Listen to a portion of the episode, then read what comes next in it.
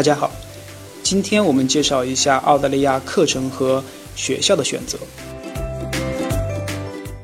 因为我们知道前面说过澳大利亚有四十三所大学，所以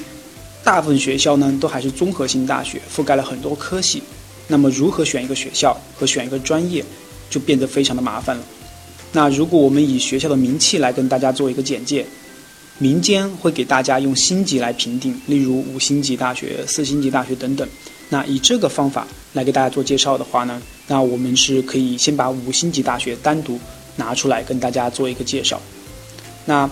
这个都是根据学校的贡献和民间的声望的一个综合评定，但它不一定说五星级的某专业就一定比一星级大学的专业要好。大体上来说，五星级学校是没有非常非常差的专业的。那以下有八所大学是被评定为五星级大学，分别是澳洲国立大学在坎培拉，悉尼大学在悉尼，墨尔本大学在墨尔本，新南威尔士大学在悉尼，昆士兰大学在布里斯本，西澳大学在 Perth，阿德雷德大学在阿德雷德。莫纳什大学在墨尔本，八所学校综合实力是最强的。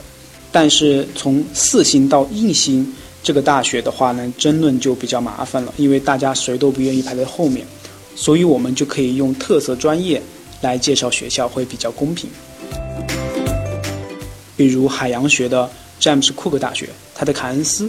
然后南十字星大学在黄金海岸。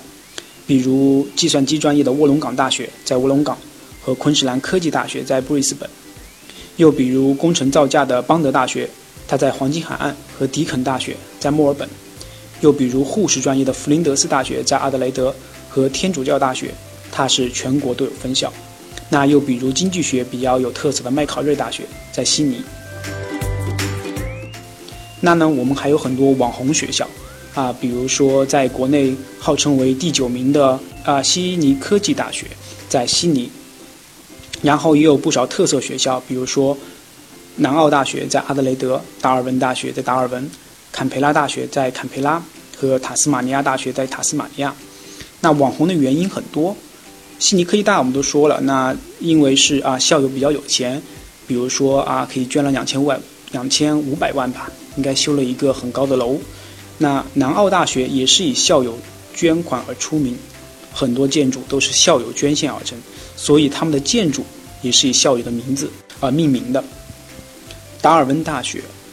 塔斯马尼亚大学和坎培拉大学则是以当地政府的州担保闻名，因为当地的毕业生是有机会得到州政府的资助，从而移民的。那这个详细信息呢，我们会在我们的姊妹频道啊移民栏目里面跟大家细聊。所以，大家在选择课程和学校的时候，我们推荐的步骤是先了解学校本身的资历，请不要选择不被中国政府和澳洲政府认证的大学。其次，在学校的网站上也会有啊师资力量啊、设备啊、设施啊、课程计划，甚至毕业生表现的介绍，请大家仔细阅读。最后，学校所在的地区也是比较重要的啊，比如说内陆啊，还是沿海啊。比如说是海外学生比较多的，还是比较少的？比如是在大城市还是郊外？大家综合考虑之后，